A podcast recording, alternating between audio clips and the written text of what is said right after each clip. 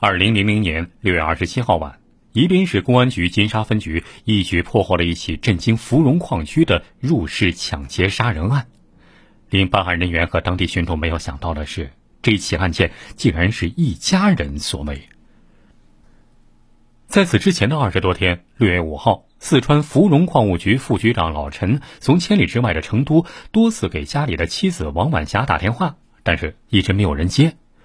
身为丈夫的他，知道妻子的工作时间、生活习惯和身体状况，觉得有问题，于是他就给工作在宜宾市的女儿打电话，让女儿无论如何第二天要回家看看家里到底怎么回事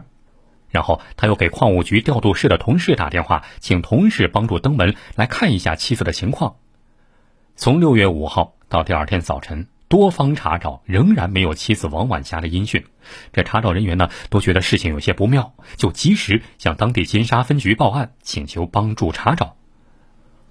第二天，六月六号上午十点多钟，公安干警正在想如何打开王晚霞家门的时候，这时工作在宜宾的女儿回来了。门一打开，只见屋里早已断了气的王晚霞，穿着睡衣，全身是血的倒在门后。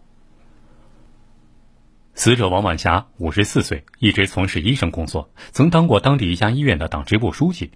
王晚霞的丈夫老陈曾当过技术员、工程师，任过科长、副矿长、矿长。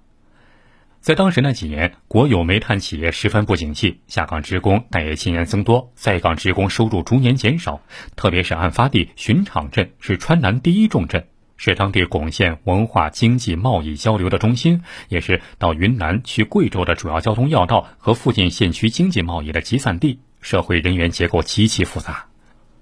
到底是凶杀还是谋财害命，在巡场镇、在芙蓉矿区众说不一。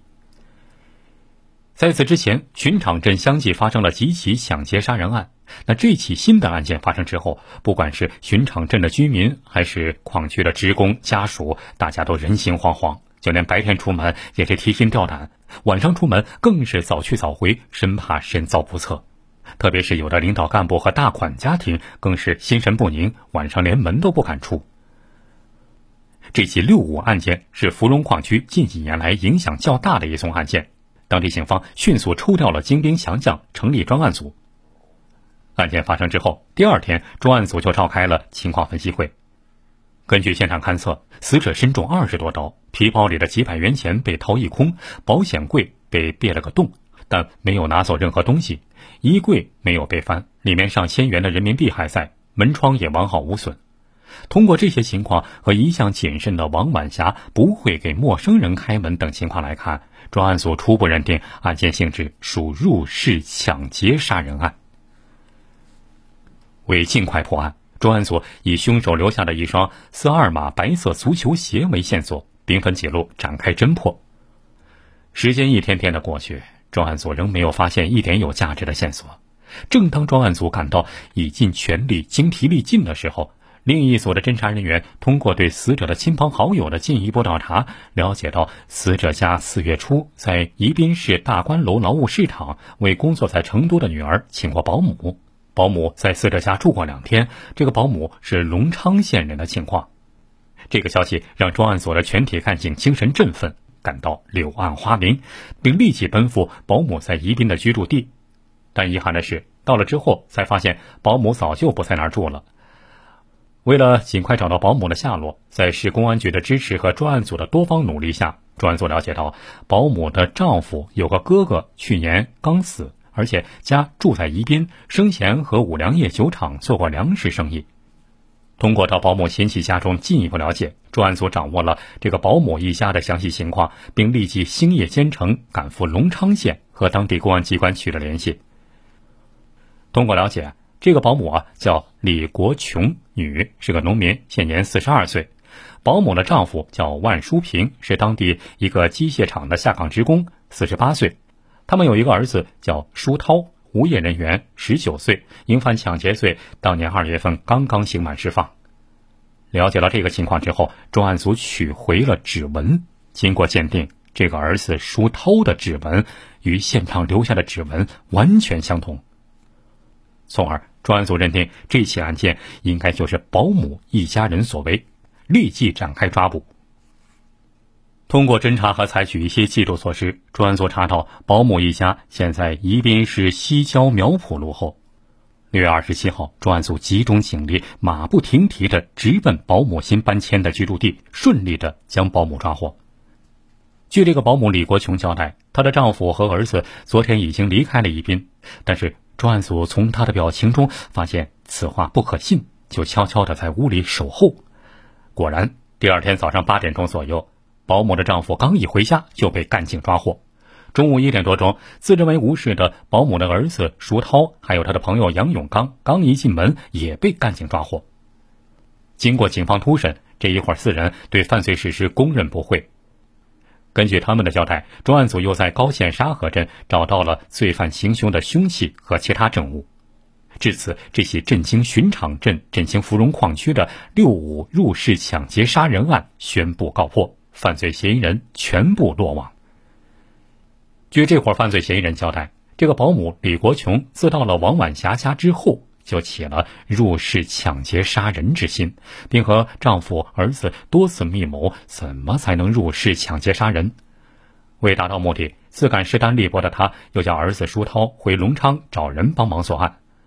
五月中旬，李国琼一家专程来到巡场镇，在王晚霞工作和居住的地方进行摸底，进一步掌握王晚霞一家的上下班和生活规律，并熟悉环境。六月五号这天，蓄谋已久的李国琼一伙进行了明确分工。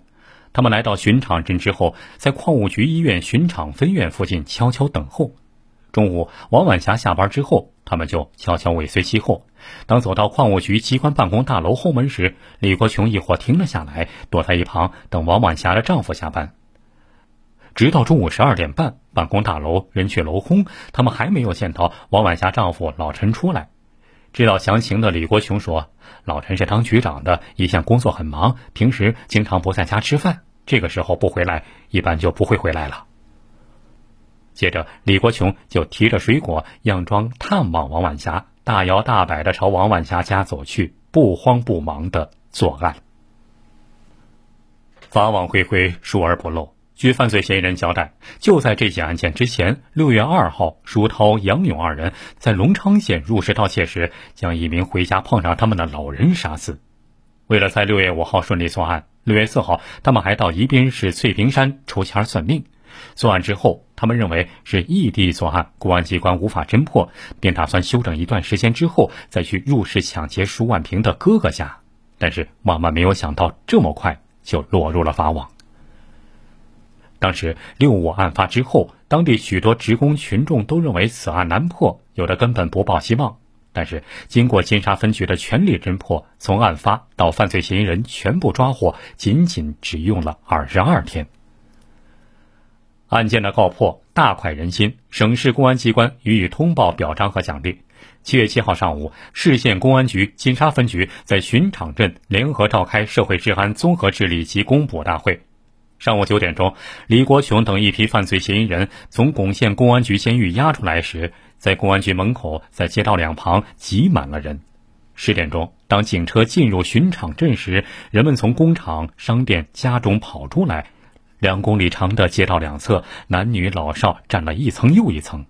当犯罪嫌疑人被押过来的时候，这里已经是人山人海。据公安人员介绍和当地群众说，这次公捕大会是历次召开的公捕大会中参与人数最多的一次。